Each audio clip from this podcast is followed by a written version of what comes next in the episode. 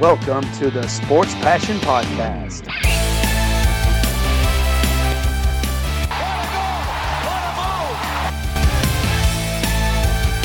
Oh, blocked by James! LeBron James with rejection. And here's your host, Lars Marendorf.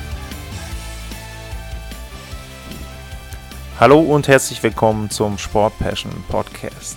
Wer aufgepasst hat, dem wird auffallen, dass die Vorschaufolgen auf die neue Saison ja im Grunde schon beendet wurden. Zweite Folge zur West Division gab es schon. Aber ich habe noch ein paar Themen, die ich nochmal besprechen wollte, weil sich so ein paar parallele Entwicklungen ergeben haben zu den Vorschauen. Und da wollte ich einfach auf ein paar Punkte nochmal eingehen. Und wir beginnen dabei mit einem Spieler, der zurückgetreten ist, der seine Karriere beendet hat. Das ist Corey Crawford.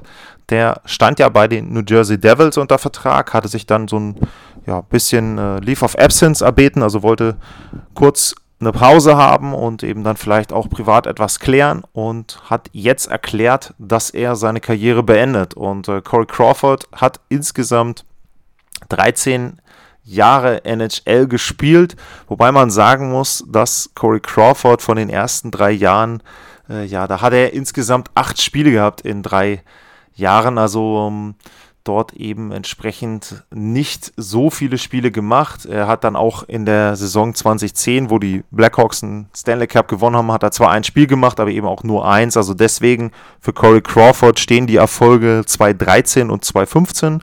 Dort hat er den Stanley Cup gewonnen mit den Blackhawks und äh, hat ja dann eben jetzt auch, wenn er seine Karriere beendet, alle seine Spiele für die Chicago Blackhawks absolviert. Also da eine absolute Legende und die haben ihm auch gratuliert und äh, sie haben da auch eine Formulierung gewählt. Sie haben ihm zu einer Hall of Fame worthy Career gratuliert und äh, da muss ich sagen, ähm, da tue ich mir ein bisschen schwer und ähm, ich würde das Ganze so gerne auch als regelmäßige Rubrik einführen. Hatte ein Spieler eine Hall of Fame Karriere oder nicht? Und fangen wir mal in dem Fall dann mit Corey Crawford an. Und was ich ganz interessant finde, ist immer, wenn man, wenn man auf Hockey Reference geht, ist ja eine sehr gute Seite, was auch Statistiken betrifft.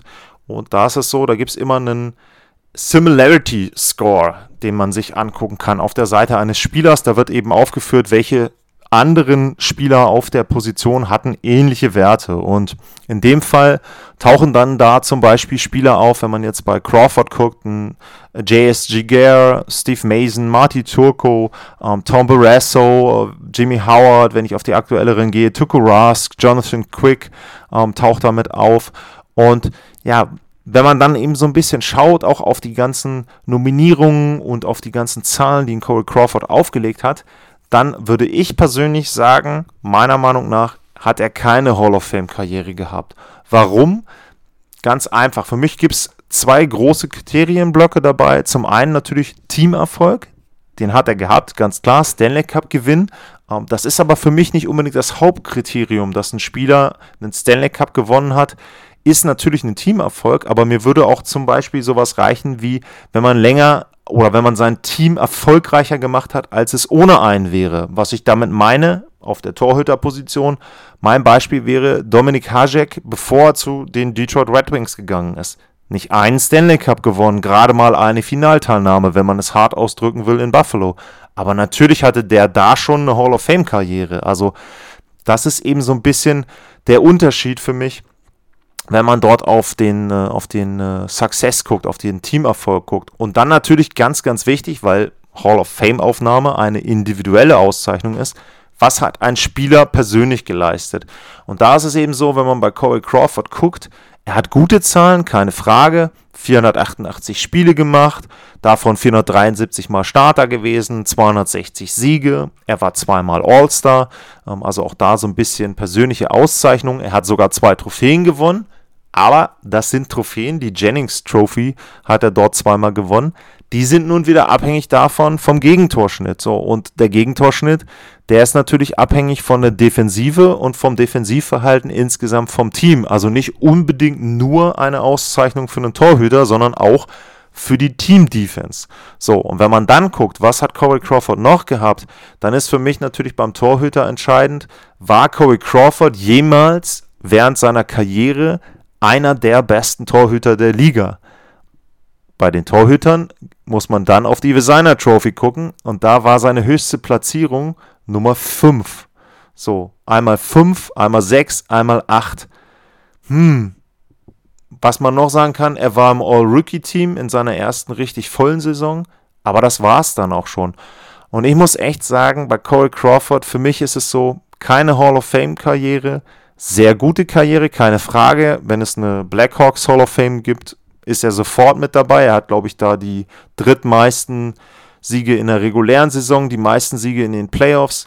Also da ganz klar ist er mit dabei. Nur Hall of Fame insgesamt sehe ich persönlich ihn nicht.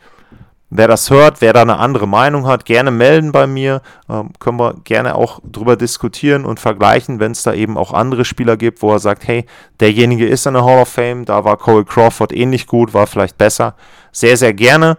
Ähm, aber ansonsten, meine Meinung ist, er hat keine Hall of Fame-worthy Career gehabt fürs Team, für sein aktuelles Team, wo er unterschrieben hatte, für die New Jersey Devils sicherlich mehr als unglücklich, so kurz vor Saisonbeginn dann einen Spieler zu haben, der eben dann doch nicht zur Verfügung steht. Der Goalie-Markt ist relativ leergefegt aktuell und Mackenzie Blackwood wird dann eben derjenige sein, der dort die Hauptverantwortung hat und Scott Wedgwood wird im Moment, glaube ich, die Nummer 2 werden, aber ja, muss man gucken, ob sie da dann vielleicht auch nochmal einen anderen Torhüter verpflichten und irgendwo jemanden noch aus dem Hut zaubern von den Veteranen, der dann da entsprechend noch mit unterstützen kann. Aber natürlich im Moment sehr unglückliche Situation für die Devils und äh, ja, mal schauen, wo da die Reise hingeht, ob sie dann wirklich die Saison nochmal tanken und äh, entsprechend dann wieder einen hohen Draftpick mitnehmen.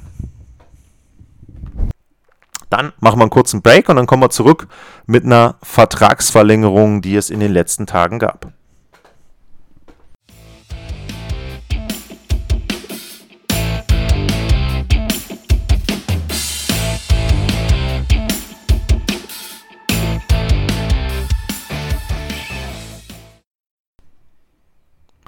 Zurück beim Sport Passion Podcast und jetzt gehen wir ein auf eine Vertragsverlängerung in den letzten Tagen und die fand statt bei den New York Islanders. Und da hatte ich in meiner Vorschau schon erwähnt, dass es da natürlich ein Problem gibt, wenn Matthew Basal seinen Vertrag nicht frühzeitig unterschreibt. Denn der ist ein Key Player für die New York Islanders, die natürlich immer wieder Probleme haben, Offensive zu generieren und offensiv dann auch Tore brauchen. Und da ist Basal natürlich einer derjenigen, der dort sehr, sehr wichtig ist. Er hat jetzt unterschrieben, 21 Millionen Dollar sind es insgesamt für drei Jahre und da muss ich sagen, finde ich einen guten Vertrag, finde ich für beide Seiten einen guten Vertrag. Die Islanders haben ihren Salary Cap jetzt verbraucht, müssen da sogar noch ein bisschen tricksen mit Long-Term Injury Reserve, mit Johnny Boychuk, ähm, dass sie das hinbekommen, dort eben dann wieder auf quasi Null zu stehen, also Null Dollar, den, äh, die sie dann zur Verfügung haben unterm Salary Cap.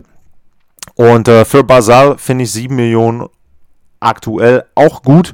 Ähm, er ist damit auch mit Anders Lee, mit dem Kapitän zusammen, der höchstbezahlte Spieler bei den äh, New York Islanders. Ist für mich okay der Vertrag. Ähm, zum anderen auch noch sicher für den Verein. Nach drei Jahren ist er immer noch Restricted Free Agent. Also die Qualifying Offer liegt dann, glaube ich, irgendwo, weiß gar nicht, bei 8,4 oder so. Also ähm, er kann da entsprechend dann von den New York Islanders noch weiter verpflichtet werden, falls irgendwie auch ein anderes Team dann dort ihm einen Offersheet machen sollte.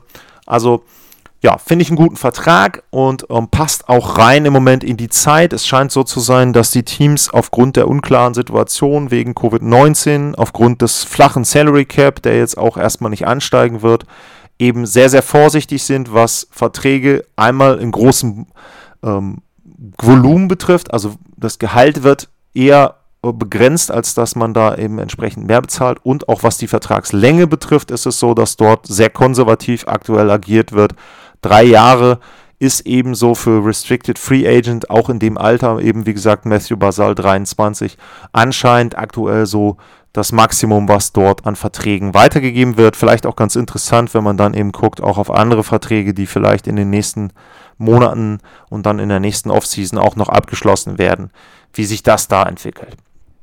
So, das war das zweite große Thema. Ähm, ansonsten gibt es natürlich auch noch ein paar Punkte. Covid-19 gibt es die ersten Auswirkungen. Die Dallas Stars hatten 14 Spieler, die Covid-19 hatten. Bei denen werden die ersten drei Spiele verlegt. Hat zur Folge, dass das erste Rematch vom Stanley Cup-Finale am Sonntag erstmal nicht stattfindet.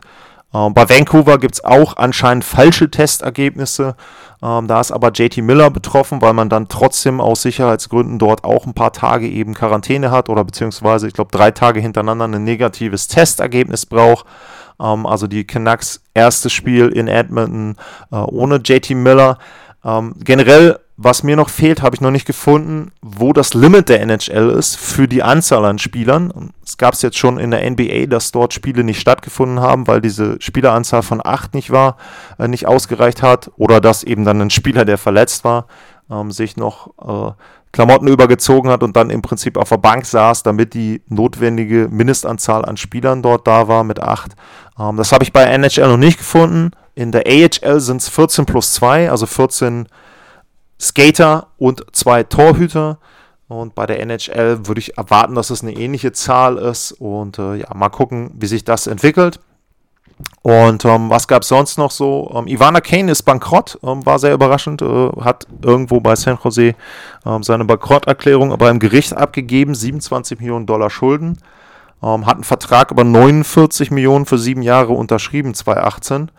Und äh, ja, mal gucken, er hat glaube ich noch 29 Millionen Restvertrag, äh, die dann dazu genutzt werden könnten, dort, dass das Geld abbezahlt wird. Er hat wohl auch irgendwie angekündigt, es kann aber auch sein, dass er jetzt dann doch nicht spielt, wenn die, ähm, ich glaube, wenn seine äh, Schuldner quasi dort äh, das Ganze nicht akzeptieren, so wie er es möchte.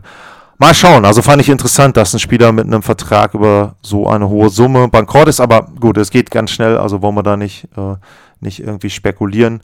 Ähm, hoffe, dass das keine Auswirkungen auf ihn und seine Karriere und auch nicht auf die Sharks hat. Ich hatte es da erwähnt während der Vorschau, also äh, San Jose, eine sehr, sehr äh, knappe, äh, sehr, sehr wenig Spielraum dort entsprechend, um äh, dort eben dann auch die Saison zu gestalten. Ivana Kane sicherlich ein sehr wichtiger Spieler für die Sharks, wenn der ausfallen würde wegen so einer Geschichte, ähm, wäre das natürlich sehr, sehr ärgerlich und unglücklich für die San Jose Sharks. Ansonsten, ja, viel Spaß bei den ersten Spielen. Äh, Freue mich vor allem auch auf den, den ersten Eindruck. Colorado, St. Louis hatte ich erwähnt. Mike Hoffman interessiert mich. Wie sieht der aus bei den Blues und Colorado? Wie gesagt, irgendwo äh, auf jeder Seite als Stanley Cup-Favoriten. Wollen wir mal schauen, ob das wirklich so ist.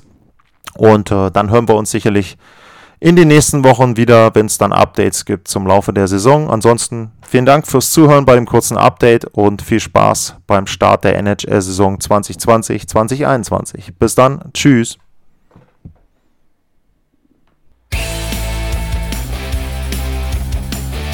Sportliche Grüße. Das war's, euer Lars.